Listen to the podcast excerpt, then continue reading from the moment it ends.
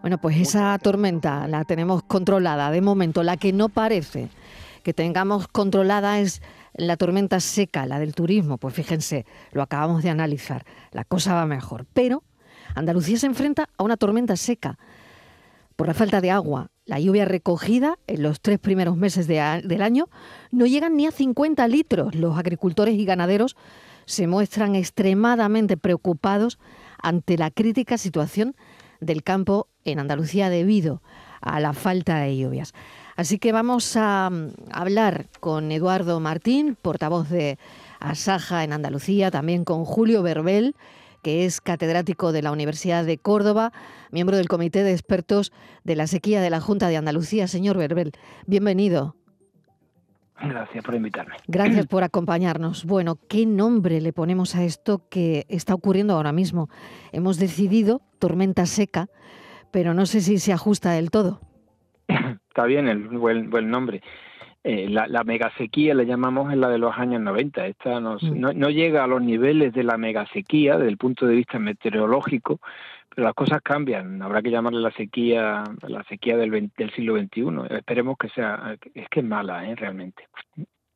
¿Usted cómo analizaría todo lo que está ocurriendo, profesor? Porque, bueno, madre mía, e, esto es que mm, es la punta del iceberg al final, ¿no? Eh, esto tiene muchísimas consecuencias. escucha, las sequías son cíclicas. O sea, si uno analiza los últimos 60, 70 años de historia de que tenemos buenos datos de clima en Andalucía, las sequías, el 20 o el 25% de los años, que es una barbaridad, el 20-25% de los años son años de sequía, años de años con restricciones de agua, o sea que prácticamente eh, uno de cada cuatro años aquí hay problemas de agua.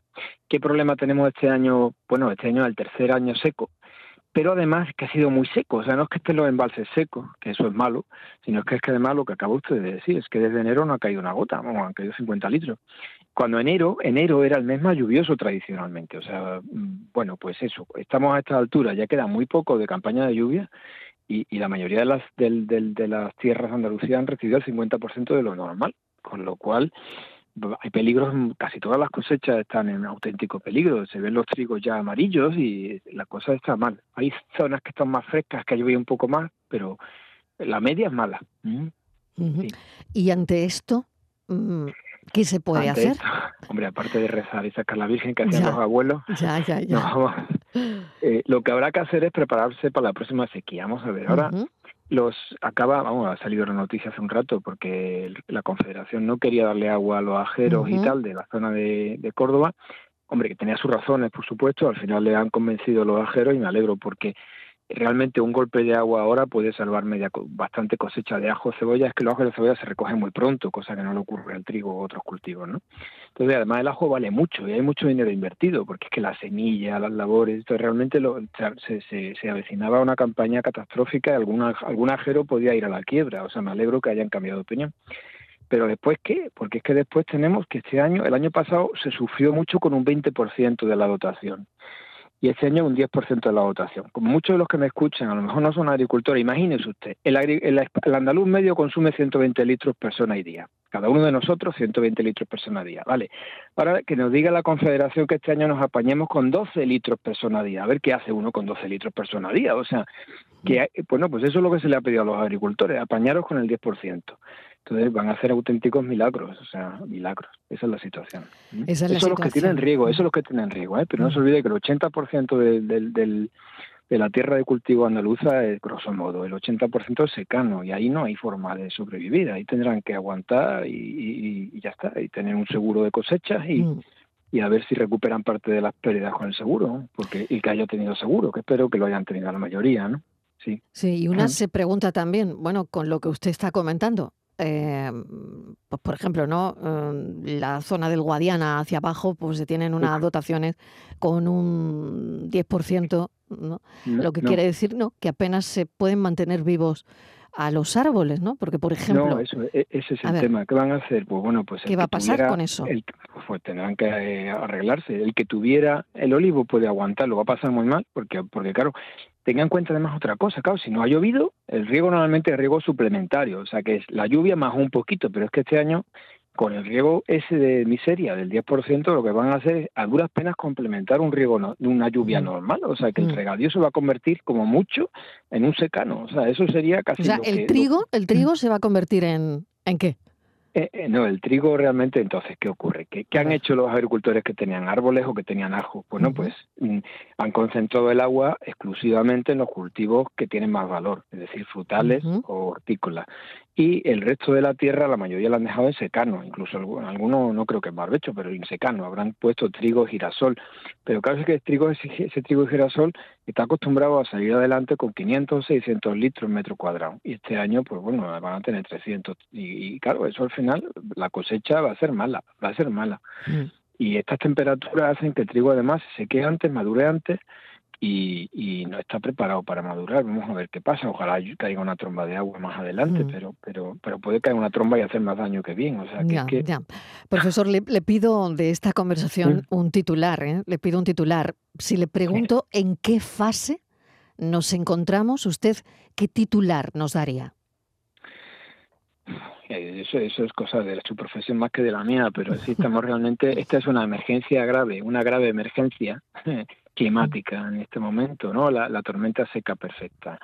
Eh, es que se ha juntado la sequía meteorológica, es decir, que no está lloviendo nada, con la sequía hidrológica, que es que los embalses están vacíos. Entonces, es la combinación de dos sequías, ¿no? Entonces, no sé, por ahí cómo sacamos un, titular. O sea, pues creo que la ya. Sequía perfecta. Claro, creo que, que, ya lo ha hecho usted, ya lo ha hecho. Profesor Berbel, muchísimas gracias, como siempre, por habernos atendido. Y creo que esta no será la última vez que hablemos. Ah, pues eh, gracias, Ana, hasta Gracias, hasta pronto, un saludo. Vamos a hablar con Eduardo Martín, que es portavoz de Asaja en Andalucía, secretario general de Asaja en Sevilla. Ese es el titular del profesor Berbel, emergencia grave climática, la tormenta grave perfecta, la combinación eh, de dos sequías. Señor Martín, bienvenido, gracias por atendernos. ¿Cómo están? Buenas tardes, muchas gracias por, ah, hacerse eco de, nuestra situación. Pues francamente preocupados, muy preocupados. Eh, el señor Berber, que es un gran conocedor de la situación actual, pues creo que lo ha definido todo bastante, de una manera bastante completa. La situación ahora mismo como sector productor, eh, tanto de la agricultura como la de la ganadería, es más que preocupante. Yo diría ya que catastrófica en muchos de los cultivos y, y en la ganadería. Evidentemente hay situaciones que ya se tornan absolutamente irreversible y evidentemente eso pasa pues, fundamentalmente por los cereales de invierno, que todos mm. prácticamente se ha ido la cosecha al traste mm. Y lo mismo está ocurriendo en la dehesa, de la cual depende el pasto del ganado y evidentemente la situación ahora mismo con, la, con las perspectivas o las escasas o nulas perspectivas que tenemos de lluvia, posteriormente irán los frutales posteriormente irá el olivar y efectivamente eh, la situación es muy, muy, muy preocupante. Con ese 10% de, de dotación, ¿qué, ¿qué, se puede hacer, señor Martín?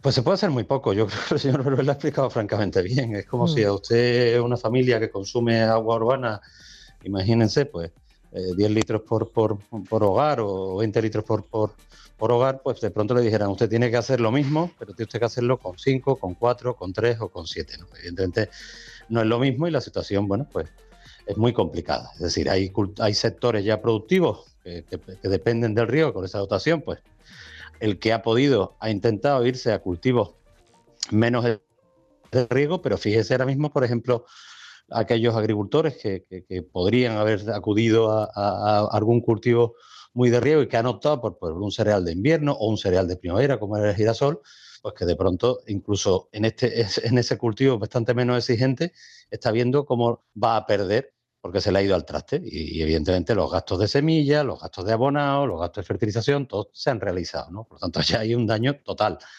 El que eh, con la menor dotación posible, pues bueno, podrá intentar sacar adelante lo que pueda, pero la situación es que es muy complejo, porque un cultivo no funciona con menos agua.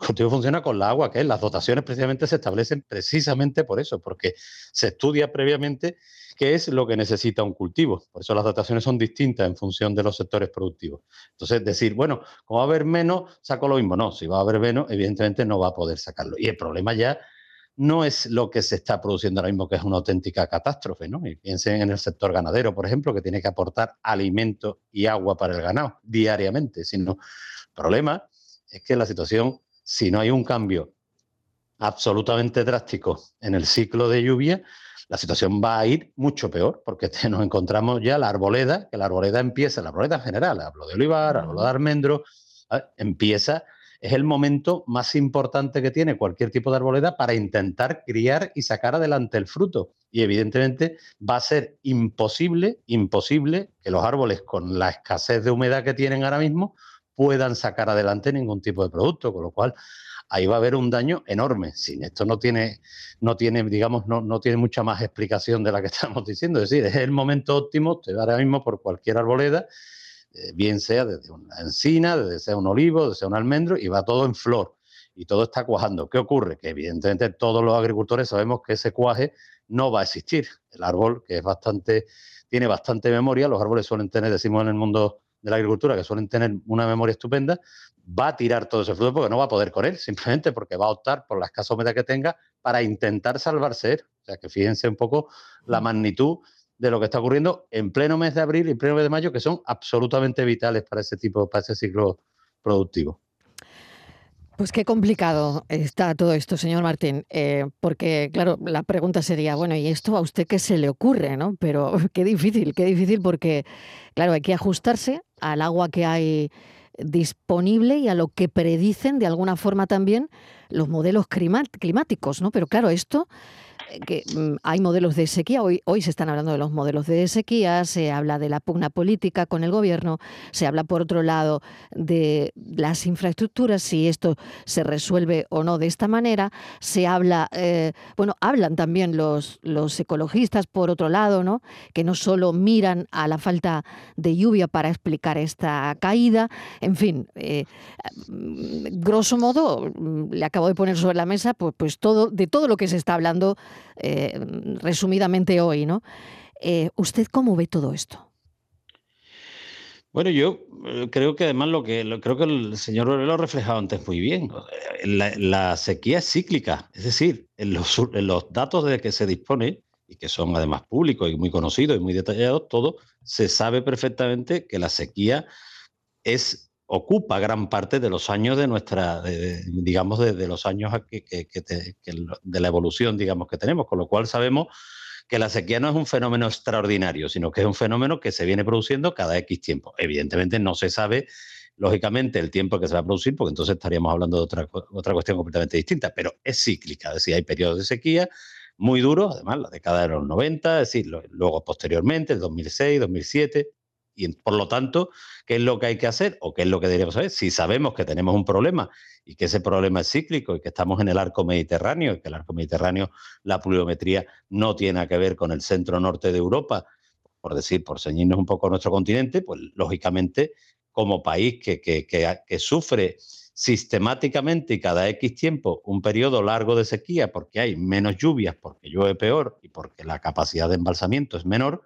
pues tienes que adoptar medidas porque sabes que tarde o temprano, cuando este ciclo desaparezca, que esperemos que desaparezca lo más pronto posible, ya faltará un día menos para el siguiente ciclo. Entonces, si no se actúa de una manera global, no, no hay una solución única. Es decir, aquí uno puede hablar de trasvasos, uno puede hablar de desaladoras, uno puede hablar de regeneración de aguas residuales, uno puede hablar de pantanos, uno puede hablar de limpieza de los pantanos existentes, uno puede hablar de, la, de que se permita y que la administración sea suficientemente ágil para dar permiso para que las explotaciones puedan eh, eh, construir pequeñas eh, embalses o pequeñas pantanetas que puedan ayudar un poco lejos de buscar el gran pantano grande. Es decir, son soluciones que todas unidas y de manera coordinada y continuada en el tiempo nos permitirían que antes de que llegáramos, porque además, como ustedes comprenderán, son obras importantes, ¿no? duraderas a lo largo de años, muy costosas. Por lo tanto, cuanto antes empecemos,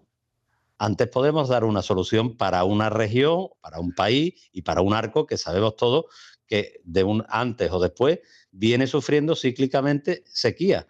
Y evidentemente esa es la solución que había que adoptar. Ahora, en medio de esta tormenta, como ustedes decían, seca, intentar dar una solución para mañana ya es imposible, porque ahora hay lo que hay, es decir, la capacidad de, eh, embalsamiento que tenemos, el nivel al que están los pantanos, la dotación que ya sabemos que está bajo mínimo y lo que tenemos que intentar, bueno, pues que dentro de, con esos mínimos que tenemos, pues que se dé las soluciones mejores posibles para optimizar lo poquito que tenemos. Pero ahora mismo, desgraciadamente, ya estamos inmersos en la catástrofe. La solución hay que ponerla ya, mañana, pasado, para llegar a que cuando venga ese de nuevo ese ciclo de sequía, estemos preparados y no volvamos otra vez a hablar y a debatir sobre este tema y por lo tanto a tener el mismo problema que estamos teniendo ahora y que ya lo hemos tenido. Es decir, esto no es nuevo. Aquí venimos hablando cada X tiempo de la situación dramática que hay y de los problemas que se generan. Entonces, pero realmente al final no se pone una solución, como decía, de una manera continuada, constante y razonada. Eduardo Martín, Mucha suerte, muchísimas gracias por habernos atendido, portavoz de Asaja en Andalucía, secretario general de Asaja en Sevilla. Un saludo. Muchas gracias, mi amable. Gracias.